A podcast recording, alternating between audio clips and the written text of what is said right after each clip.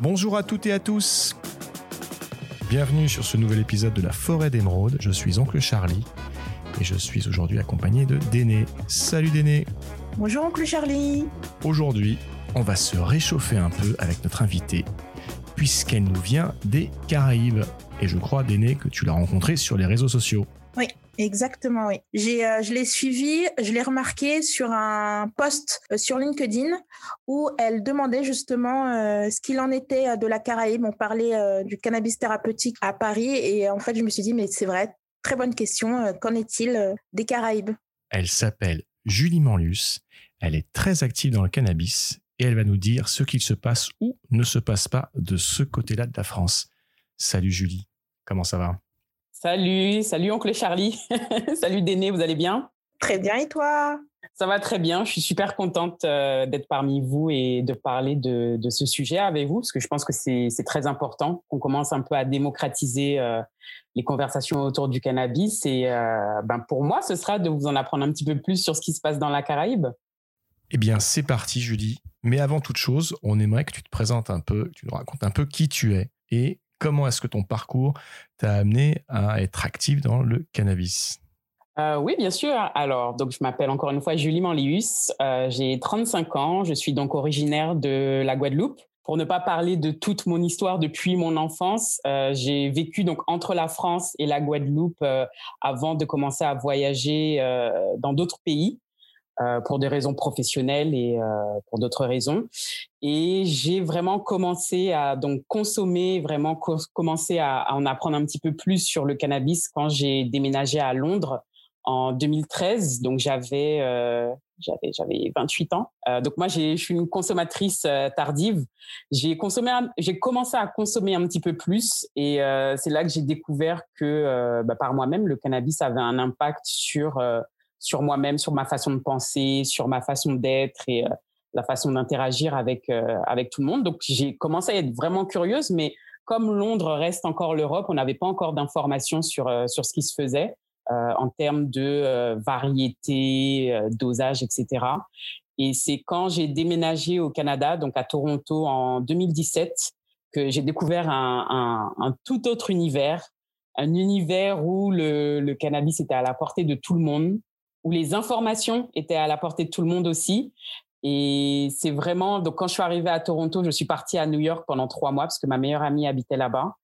Et je me suis dit, OK, je vais commencer à regarder sur Internet ce qui se fait en termes d'événements, en termes de euh, donc événements professionnels, euh, conventions, etc. J'ai décidé de faire du volontariat pour une, organisation qui s'appelle Women Grow, qui pousse euh, les femmes justement leaders à, s'intégrer dans cette industrie et à partir de ce moment-là, je me suis dit, OK, j'ai découvert ma, ma voie. Euh, je ne sais pas encore exactement ce que je vais faire, mais l'industrie du cannabis sera mon, mon, industrie. Et à partir de là, j'ai euh, j'ai tout fait pour en apprendre plus, pour m'éduquer, pour euh, pour euh, prêcher la bonne parole, si on veut, sur sur les bienfaits du cannabis, sur son avenir et sur ce que ça pourra apporter dans dans la société française en général. Eh bien, c'est une démarche qu'on approuve à la Forêt d'Émeraude.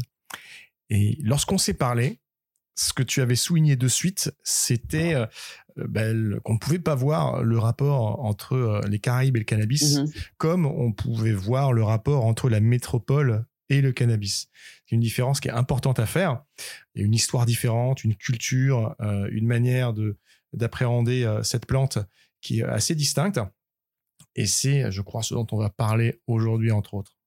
Donc Déné m'a contacté, donc c'était sur LinkedIn parce que au moment où le décret sur euh, le cannabis thérapeutique était signé, ou au moment en tout cas où les choses bougeaient en France par rapport au cannabis thérapeutique. Et moi, mon envie principale, mon intérêt principal est que justement euh, la Guadeloupe, la Martinique, la Guyane, la Réunion et aussi les territoires qui sont dans euh, dans l'océan Pacifique puissent être intégrés dans ce qui se fait en France par rapport au cannabis, au même titre que euh, des gens qui sont en Bretagne, euh, en Île-de-France ou euh, en Gironde. Moi, mon, mon but, c'est vraiment qu'il y ait un, une, une, égalité par rapport à ça, parce que comme on, on peut le voir, surtout les, les habitants de, ben de, de, ces départements et ces territoires, on sait qu'il y a toujours un décalage en termes de ce qui se fait en France et de ce qui se fait sur, sur les territoires. Et je, veux ne pas, je ne veux pas que ça se passe pour, pour le cannabis. Quand tu dis la France, tu entends la métropole, c'est ça? La France métropolitaine, oui, exactement, oui. Et ce qu'on comprend en t'écoutant, c'est que l'expérimentation thérapeutique a mis de côté complètement les Caraïbes. Donc en fait, il n'y a pas d'informations sur les structures de référence hospitalière retenues pour l'expérimentation du, cannabis thérapeutique euh, en Guadeloupe. Euh, moi, lorsque j'ai contacté le pôle douleur, qui pour moi euh, était, euh, enfin, serait un bon centre, euh, une bonne structure de référence hospitalière. donc le pôle douleur qui se situe au CHU de, de Pointe-à-Pitre, on m'a fait comprendre que ce n'était pas leur rôle donc déjà de prescrire des médicaments et que bah, quand justement l'expérimentation sera faite, ce ne sera pas leur rôle. Donc malheureusement, encore une fois, l'information n'est pas trop relayée à la population, c'est-à-dire que par exemple, quelqu'un souffrant d'une des pathologies citées dans le décret, euh, par exemple euh, quelqu'un qui souffre d'un cancer, etc., je ne sais pas s'il pourra en parler à son spécialiste euh, et lui, par la suite, le spécialiste le référer à cette structure de, référence. Et juste parce qu'ici, il y a encore un, gros problème concernant le positionnement de, des docteurs qui sont d'une certaine génération sur euh, le cannabis euh, thérapeutique parce que bah, ils viennent de la vieille école, donc ils n'ont pas forcément appris que le, euh, cannabis avait des, bénéfices thérapeutiques. Donc je pense que le problème est vraiment autour de l'information entre la population et les structures mises en place pour commencer cette expérimentation. Aujourd'hui donc, l'expérimentation autour du cannabis thérapeutique qui se passe en France ne se déroule pas du tout dans les Caraïbes. C'est très dur d'avoir l'information. J'ai essayé, j'ai demandé donc sur LinkedIn aux personnes qui faisaient partie de la NSM. Euh, ici, il y a des structures comme l'ARS. Pour moi, c'est eux vraiment qui, pourraient prendre part ou donner juste simplement des informations concernant la mise en place du, cannabis thérapeutique. Mais malheureusement, euh, je n'ai eu aucune information réelle qui me disait OK, c'est le centre douleur qui allait prendre en charge ces patients. Il y aurait tel nombre de un nombre euh, certain un certain nombre de patients qui justement pourrait faire partie de cette expérimentation. Je n'ai pu avoir aucune information. Merci Julie pour cette introduction. Je vais t'inviter maintenant à nous détailler un peu plus le rapport qu'entretiennent les Caraïbes avec le cannabis. Oui, bien sûr. Donc le, rapport entre la Caraïbe, les Caribéens et le cannabis est totalement différent de ce qui se peut se faire, euh, par exemple, en France métropolitaine. Donc oui, nous sommes, nous, nous sommes, nous faisons partie des Antilles françaises. Nous sommes antillais et français, mais le rapport que nous avons avec euh, la cannabis est différent euh, de ce qui se passe en, en, hexagone parce que la culture caribéenne en elle-même prend plus de, de, place dans notre vie de tous les jours. Donc on a un rapport assez euh, assez spécial avec les plantes en général. Donc la pharmacopée caribéenne qui découle totalement de la pharmacopée amérindienne, euh, nous a permis de nous mettre, euh, de mettre en avant certaines plantes pour une, utilisation thérapeutique. C'est-à-dire que de génération en génération, euh, et c'est vraiment quelque chose qui se passe, qui se transmet de génération en génération. On sait que telle plante ou telle plante est bonne pour la grippe, pour la toux, pour les maux de ventre, etc. Donc, l'utilisation du moringa, du curcuma, Zeba Pig, Zeba, euh, les mille fleurs, etc. sont utilisés beaucoup en tisane, en baume, en huile pour beaucoup de maux. Et hum, on a déjà ce rapport, euh, ce rapport à la nature, aux plantes qui est déjà euh, assez important. Malheureusement, il y a eu un, et je parle là spécifiquement pour les, les Antilles françaises, on a perdu un peu ce, ce même rapport avec le cannabis. Euh, c'est pour ça que je pense qu'il y a une certaine une tranche d'âge de de, euh, de la population qui a perdu ce rapport avec le cannabis et qui justement voit plus le cannabis comme quelque chose de mauvais, quelque chose de néfaste, alors que on sait très bien que le cannabis, il y a une autre partie de la population qui serait bien que le cannabis a des vertus thérapeutiques et utilisé d'une certaine façon pourra aider, comme les autres plantes que j'ai citées, qui pourra aider euh, la population à se, pas vraiment se soigner, mais à soulager certains maux, à, à s'aider dans, à avoir plus de d'énergie, à, à, à, moins souffrir lors d'un lors d'une grippe par exemple. Et c'est vrai que ça, ça se passe beaucoup dans, dans beaucoup d'îles de la Caraïbe, mais je pense qu'on a perdu un peu ce rapport euh, euh, aux Antilles en tout cas on comprend que dans les Caraïbes, il y a une transmission de génération en génération de toutes les connaissances et utilisations des herbes et des plantes dans la pharmacopée. et on se disait, en discutant avant l'émission, tu me disais que la prohibition, néanmoins, avait beaucoup mis à mal cette transmission et que c'est plus forcément le cas pour le cannabis, en tout cas, et les jeunes générations. Non, mais c'est exactement ça. Je pense que la prohibition dans le monde, euh, mais en France aussi, a eu un impact énorme. Il n'y a pas que ça, mais la, la prohibition a fait que justement le, la plante de cannabis était vue d'une certaine façon et très négativement. Donc tout le côté euh, positif, le côté thérapeutique, bien-être a été éliminé et a été remplacé par euh, ben, une comparaison au cannabis comme une drogue dure, à, quelque, à une comparaison euh, à l'échec euh, ou à la violence, etc. Alors que, pas du tout. Et ça ne s'est pas fait que c'est pour ça que je dis pas que c'est que la France parce que ça a été, on voit justement ce, même schéma dans, beaucoup d'îles de la Caraïbe.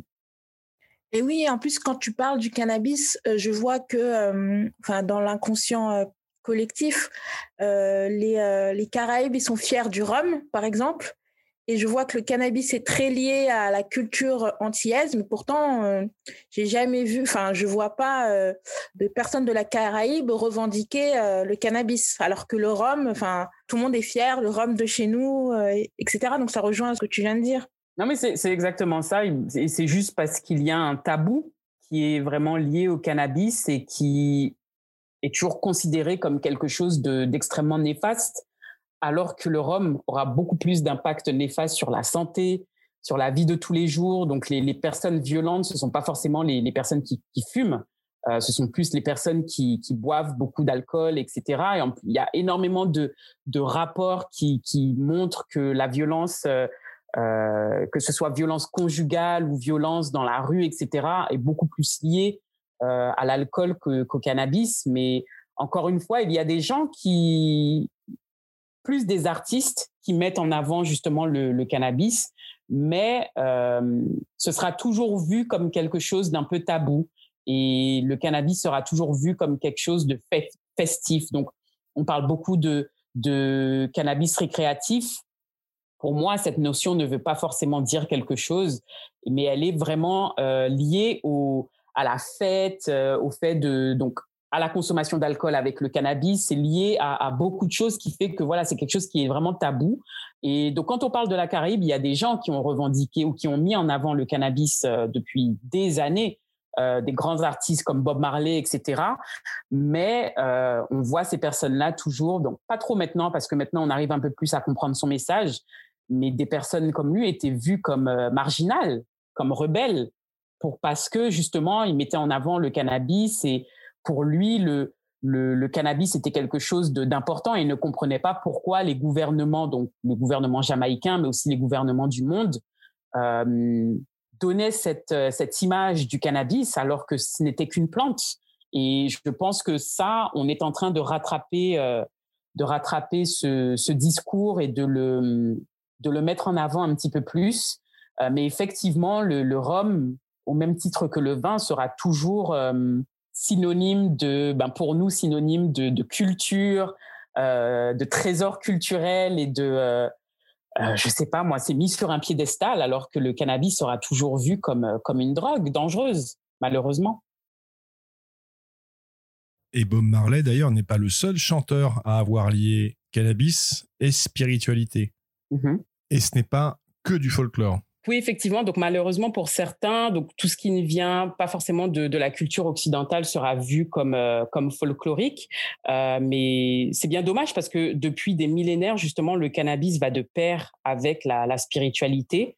Euh, on voit ce qui se passe donc dans certaines communautés, que ce soit en Amérique du Nord, en Amérique du Sud, en Amérique centrale, en Asie, même en Afrique, et aussi dans la, Caraïbe avec le, mouvement Rastafari qui s'est développé justement dans les années 20 et beaucoup grâce à, à la musique et au message que euh, de Bob Marley.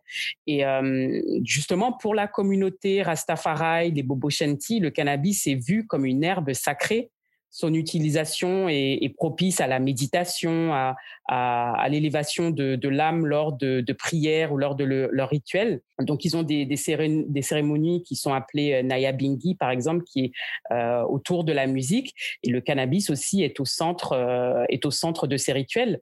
Et donc, tous, tous ces mouvements, donc Rastafari, Bobo Shanti, comme je disais, sont sur toutes les îles de la Caraïbe. Donc, Bien sûr, ça a commencé en Jamaïque, mais sur chaque île, Antigua, la Barbade, Trinidad, etc., et la Guadeloupe et la Martinique, il y a une communauté euh, qui, est présente. Et euh, donc, ce qui, est en train de se passer avec euh, les gouvernements de ces îles, c'est qu'ils euh, ils mettent en place des annexes dans les Cannabis Act, donc les textes de loi sur le cannabis, où il est évoqué que euh, le cannabis, justement, peut être utilisé spirituellement par ces communautés et qu'ils ne peuvent plus être criminalisés euh, pour l'utilisation ou pour la culture du cannabis. Et hum, je pense qu'il faudrait, enfin c'est même pas que je pense, pour moi il faudrait aussi que ça suive sur les, îles françaises. Euh, j'espère que les gouvernements français justement aura la, même approche, euh, mais encore une fois, comme le hum, ce mouvement n'est pas propre à la culture française et qu'il n'y a pas un rapport euh, similaire face à la spiritualité. Je ne sais pas comment euh, comment ce sera mis en place, mais je pense que que ces communautés justement qui utilisent le cannabis pour des raisons spirituelles doivent être entendues. Donc justement, euh, qu'on que prenne ou pas ces, ce mouvement, pendant des années, ils ont été marginalisés, criminalisés et pour moi, ce qu'il faudrait maintenant, c'est pas forcément qu'ils soient intégrés parce que c'est pas encore une fois c'est pas ce qu'ils veulent mais au moins euh, qu'ils soient compris et qu'on leur laisse le choix d'utiliser le, le cannabis euh, pour euh, pour leur prière et pour leur spiritualité. Justement par rapport à ce que tu viens de dire, comment la, la, voix des Caraïbes elle peut être portée dans le débat? Comment toi tu vois ça? La façon dont je vois ça donc c'est à travers l'information et l'éducation. Euh, c'est pour ça que moi j'essaye euh, le travail que je fais donc au sein de l'organisation que j'ai créée donc Connect French West Indies c'est de d'éduquer donc plus les entrepreneurs plus ceux qui vont aider euh, euh au développement de cette de cette industrie ici dans la Caraïbe. Mais je pense que tout le monde doit être euh, éduqué et informé. Du de la mamie de 60 ans qui a des douleurs au petit jeune de 17 ans qui va qui va essayer pour la première fois aux politiques euh, qui est tout le temps en train de, dire oui les jeunes euh, les jeunes sont ceci les jeunes sont cela euh, à la gendarmerie de d'une petite commune qui qui va faire une perquisition chez quelqu'un qui a quatre plantes dans son jardin. Tout le monde doit être éduqué. Je pense que la façon surtout dans la Caraïbe j'ai l'impression que ce ce contact aux, médias est, toujours très ancré ici. Les gens lisent toujours leur leurs leurs journaux, ils regardent toujours tout le temps les informations, ils écoutent la radio plus il y aura de communication sur le sujet, plus on entendra des gens comme moi et comme d'autres personnes, j'espère, qui euh, donneront leur avis, qui parleront plus du côté euh, euh, business, parce que les gens ont besoin de voir ça aussi, que ce n'est pas qu'une plante, c'est quelque chose qui fait partie d'une industrie, d'une énorme industrie mondiale et qui rapportera énormément. Donc je pense que les, gens ont besoin, la population a besoin de voir tout ce spectre euh, liées au cannabis, du thérapeutique au récréatif, de l'industriel au business, de, du, euh, voilà, du festif euh, aux, excès. On a besoin de comprendre qu'est-ce qu'un excès de, de, cannabis. On a besoin de comprendre euh, l'importance du dosage. Que quelqu'un qui consomme justement thérapeutiquement n'est pas comme quelqu'un qui consomme en excès. Je pense que pour le moment, c'est avec les outils qu'on a et avec la prohibition qui est toujours là quand même, je pense que c'est la meilleure façon que justement euh, quelque chose puisse s'installer, en tout cas aux Antilles. Alors là, on est à 100% derrière toi. Pour nous, la circulation d'une bonne information sur le cannabis, ainsi que la prise en compte des cultures locales, des histoires locales, pour revoir les postures morales qui alimentent l'essentiel du débat aujourd'hui et mettre un terme à une prohibition et une approche répressive qui a fait plus de mal qu'autre chose, c'est pour nous le seul biais à avoir, en tout cas le seul biais constructif. Et si je pouvais euh, ajouter, en effet, tout ce qui touche à, l'agriculture euh, fait que justement la Guadeloupe, la Martinique, la Guyane, la Réunion, tous les territoires qui sont dans le Pacifique, etc., auront un impact par rapport à l'industrie du cannabis en France. Et c'est important de voir que voilà, on pourra créer même une sélection variétale, c'est-à-dire qu'on pourra avoir des cultivars spécifiques euh, spécifiques à notre climat et qui seront après euh, envoyés sur le territoire français. Et après, comme on sait que justement tout pourra euh, être vendu et exporté, importé en Europe, la France aura aussi ce poids en termes de, en termes de culture, en termes d'agriculture. Il euh, faut savoir que dans la Caraïbe, on a des, variétés qui sont extrêmement connues et extrêmement reconnues par rapport à certaines spécificités. Euh, par rapport à notre euh, positionnement dans la Caraïbe, donc nous, on est entre Antigua, Montserrat, la Dominique, qui sont des, des îles du Commonwealth. Euh, même si on parle du côté euh, illicite, il y a beaucoup de trafic qui se fait entre ces îles. Et certaines variétés, justement, arrivent euh, en Guadeloupe. Même un peu plus loin, on a des variétés super célèbres qui viennent de Saint-Vincent, qui viennent de la Jamaïque. Et toutes ces variétés ont une spécificité qui est très recherchée. Donc, Saint-Vincent, on connaît, on connaît tous la, la Vinci, qui, qui était très populaire à un moment en Guadeloupe, mais malheureusement maintenant qui n'arrive plus trop. Euh, par rapport à la Dominique, on a la Bata, qui est une variété extrêmement épicée, mais on sent vraiment non seulement les épices, mais on sent le, le, le piquant, même sur la langue, dans la gorge, euh, parce que ce sont des variétés qui sont fortes en, en donc le terpène cariophyllène. Euh, elles sentent la mangue euh, trop mûre. Ça, ce sont des spécificités qui seront euh, reconnus, donc qui sont reconnus mondialement, mais qui seront mis sur un piédestal quand justement l'industrie du cannabis sera euh, en plein essor. Et je pense que ça, ce, genre de choses, il faut le prendre en compte. Et c'est ce genre d'informations qu'il faut partager avec la population guadeloupéenne, la population martiniquaise, etc. Leur montrer que on peut créer quelque chose, un produit qui sera très réputé dans, dans le monde. L'influence du terroir que tu décris dans la culture du cannabis euh, est réelle. Euh, c'est quelque chose auquel on a, on a peut-être plus l'habitude lorsqu'on parle d'alcool, euh, lorsqu'on parle d'autres produits, mais c'est tout aussi vrai pour le cannabis. Exactement. On a un, un ami à la Forêt d'Émeraude que j'avais rencontré il y a un peu plus d'un an et demi dans son fief au nord de San Francisco, euh, qui est Frenchy Cannoli, mm. et qui est intarissable sur le sujet, et qui d'ailleurs, avec pas mal de, euh, de, personnes en Californie a mené une initiative pour faire homologuer euh, une appellation d'origine contrôlée sur le même mode que pour le vin et pour l'alcool, pour le cannabis cette fois. Oui, Frankie Canoli, expert dans le monde, donc par rapport au hashish, à la résine, mais en termes de terpènes, tout ce qu'il dit a, vraiment beaucoup de, valeur. Et effectivement, tu parlais de, terroir. Il faut savoir que beaucoup d'îles caribéennes sont euh, ont un volcan, par exemple. Donc nous, on a un volcan, la Soufrière, Montserrat, un volcan aussi, la Martinique, Saint-Vincent, etc. La terre volcanique apporte énormément de, de différences en termes de, de culture. Donc, euh, ça rapporte euh, certaines choses donc euh, par rapport aux terpènes, par rapport au goût, par rapport à, à la résistance, et c'est quelque chose qui sera, qui aura encore une fois énormément de valeur quand le euh, le marché caribéen euh, sera lancé. Julie, après euh, tout ce que tu viens de nous dire, alors peux-tu nous dire en quoi le fait que tu sois une femme fait que tu as une vision différente sur le cannabis? Est-ce que ça change quelque chose? Je pense que ça change quelque chose et oui, pour répondre à ta question, oui, euh, j'ai une vision différente euh, du cannabis, je pense, comparé à, un homme. Déjà juste d'un point de vue culturel, donc surtout ici, la plupart des, personnes qui cultivent, ce sont des hommes. Euh, parce que comme c'est encore considéré comme une drogue, comme quelque chose d'illicite, on associe toujours ce qui est illicite euh, à l'homme, pas forcément à la femme. Donc que ce soit la culture, la consommation, ce sera toujours moins mal vu si c'est un homme euh, qui le fait. Quand c'est une femme, on a une vision totalement différente. Donc surtout pour la consommation.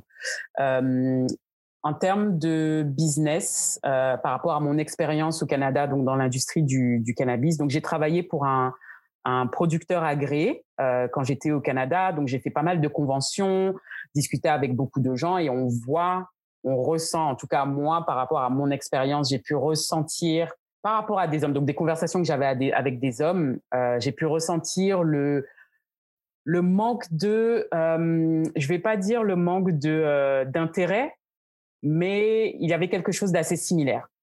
C'est-à-dire que ce que moi j'ai à dire, mon point de vue, mes questions n'avaient pas forcément le même poids que si c'était un homme qui posait ces mêmes questions. Et ça encore, je, parle de de mon expérience. Et ici, par exemple, euh, bah, quand je suis revenue en, Guadeloupe en 2019, euh, j'ai fait beaucoup de prospection pour vraiment essayer de comprendre le marché, comprendre euh, comment le cannabis était vu encore ici, sachant que il n'y a pas de, réseau, tout est euh, voilà, tout est illégal ici, mais par rapport à certaines conversations, on peut quand même voir prendre la température et voir ce qui peut se faire dans, un futur proche.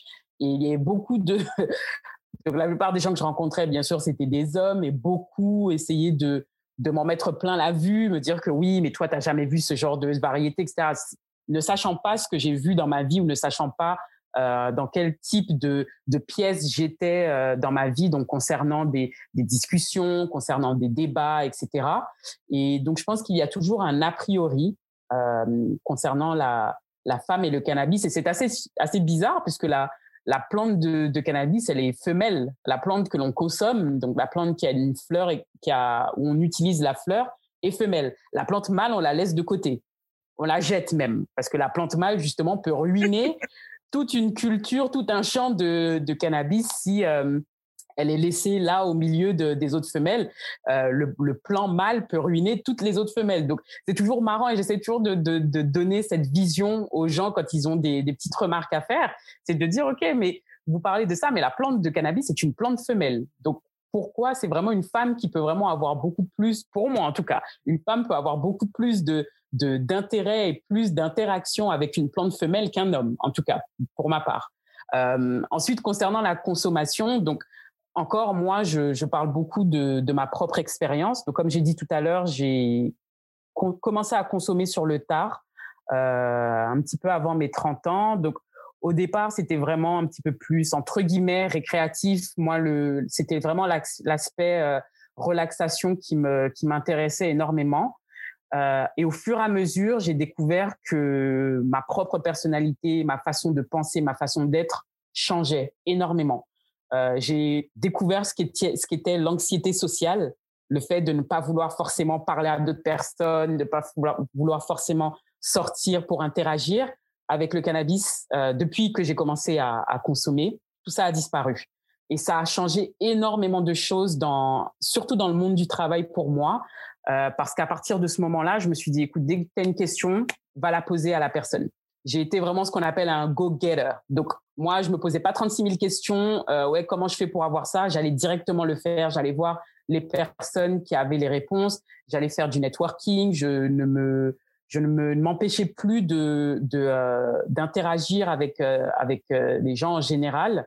Et hum, quand je suis arrivée au Canada, j'ai vraiment commencé à consommer par rapport à, des mots que moi-même j'avais concernant ben, mon cycle de femme. Moi, alors par exemple, j'ai commencé à avoir mes règles à l'âge de 11 ans. Et de l'âge de mes 11 ans, j'ai souffert tous les mois.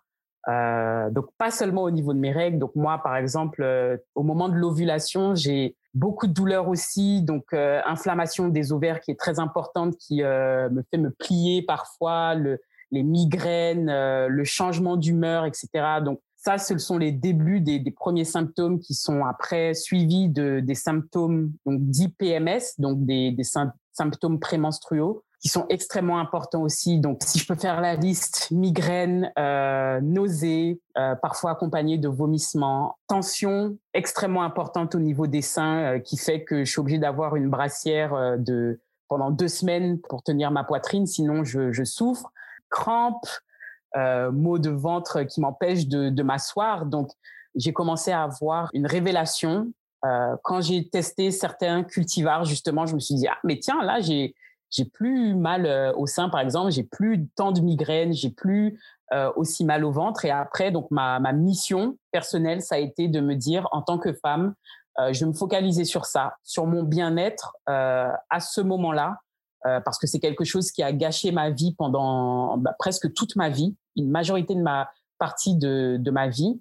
Et je vais faire en sorte que justement ce, cette plante puisse m'aider dans cette aventure de femme en plus qui est de, euh, de souffrir chaque mois. Donc euh, essayer justement chaque mois de moins souffrir, de souffrir un peu moins Donc, je ne dis pas que le cannabis m'a soigné, c'est pas du tout ce que je dis, mais ça m'a permis d'éliminer euh, certains symptômes. Donc, par exemple, sur, euh, je sais pas moi, sur euh, une dizaine de symptômes que j'ai euh, la moitié du mois, j'ai pu réduire ça à, bah, à la moitié, à cinq symptômes, par exemple. Moi, justement, euh, je suis venue au CBD euh, par ce biais-là. Donc, j'ai été sensible au CBD, Mhm. justement, par cette thématique-là. Donc, est-ce que toi, tu prends la parole et tu invites à en discuter avec d'autres femmes? Oui, donc ça, ce sera un épisode de, de mon podcast. Euh, donc j'ai pu avoir une conversation. Donc j'avais déjà, bien sûr, beaucoup de conversations avec des femmes comme moi qui utilisaient le, le cannabis pour les mêmes raisons.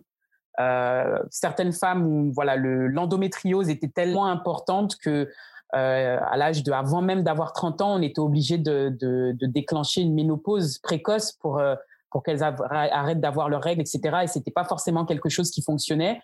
Mais quand elles ont découvert le, le cannabis, et donc elles ont pu justement elles-mêmes euh, faire l'expérience d'un certain soulagement.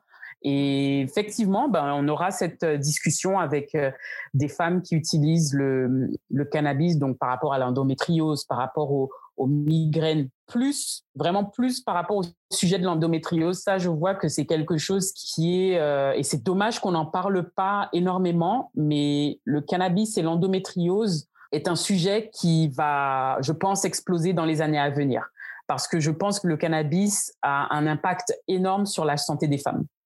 Et c'est un sujet qu'on a prévu de creuser très prochainement dans une émission dédiée. Je veux juste finir sur le, sujet donc des femmes et, euh, du cannabis. Euh, je pense que malheureusement, moi personnellement, j'ai pu faire mon, j'ai pu en apprendre un peu plus sur la façon dont le cannabis euh, me soulageait par rapport à ma propre expérience et du fait d'être et d'avoir vécu dans un autre pays. Et je trouve ça extrêmement dommage. Euh, je pense que la prohibition sur euh, du cannabis sur le en France en tout cas, donc aussi dans les territoires d'outre-mer, a fait que voilà certaines femmes sont obligées de se tourner vers euh, des solutions médicamenteuses qui au final ne fonctionnent pas ou qui vont peut-être soulager un, symptôme pendant deux heures et après il va falloir reprendre, retourner dans ce cycle de médication qui va par la suite créer d'autres d'autres problèmes, etc. Et on, on rentre dans un, un, cercle vicieux. Et je pense que c'est quelque chose qu'il faut vraiment mettre en avant, c'est que malheureusement la prohibition a fait que moi, par exemple, j'ai dû souffrir la plupart de ma vie avant de trouver une solution.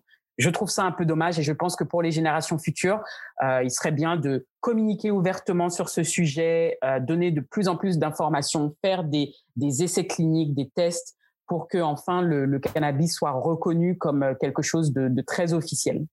Un grand merci, Julie, de rien. pour euh, ton retour d'expérience, les informations que tu nous donnes sur la Caraïbe. Euh, c'est passionnant, c'est super intéressant. On ne pourrait euh, qu'inviter tout un chacun à se renseigner sur bah, les différents rapports que euh, chaque région du monde mm -hmm. avec, ces, euh, avec cette plante et ne pas avoir un point de vue trop centré, trop centré euh, sur l'Occident ou sur l'Europe. Nous allons mettre dans les liens descriptifs de l'émission euh, toutes les informations nécessaires pour te contacter, -hmm. pour euh, que, avoir accès aux références que tu as faites. Et euh, on invitera le plus de monde possible, non seulement bah, à soutenir ta démarche, euh, qu'on estime beaucoup ici à la Forêt d'Émeraude, et, euh, et, en même temps euh, d'en apprendre un peu plus sur euh, cette région des Caraïbes et du cannabis. Exactement. En tout cas, moi, je vous remercie beaucoup pour cette initiative parce qu'encore une fois, c'est très nécessaire. Le fait de le faire en français, parce qu'il n'y a pas beaucoup de, il n'y a pas beaucoup de, plateformes qui justement di discutent de tout ça ouvertement et en français. Donc, merci encore de, m'avoir invité, d'aîné et oncle Charlie. Et puis, euh, vous pourrez me retrouver sur tous les liens qui seront, comme tu as dit, sur, sur votre site. Merci beaucoup à tous d'avoir partagé avec nous ce moment. Merci Julie Manius pour euh, ton temps et toutes les informations que tu nous as partagées. Pour retrouver les références de cet épisode, rendez-vous sur les notes de l'émission. Si vous avez des questions, des recommandations ou si vous voulez participer, venir nous rejoindre, euh, n'hésitez pas à nous contacter. Partagez cet épisode autour de vous et si vous écoutez sur Apple Podcast, laissez-nous 5 étoiles. À très bientôt. À très bientôt sur la forêt d'émeraude. À bientôt. Merci, à bientôt. La consommation de cannabis est illégale et dangereuse pour la santé. Information prévention sur drogue info-service.fr.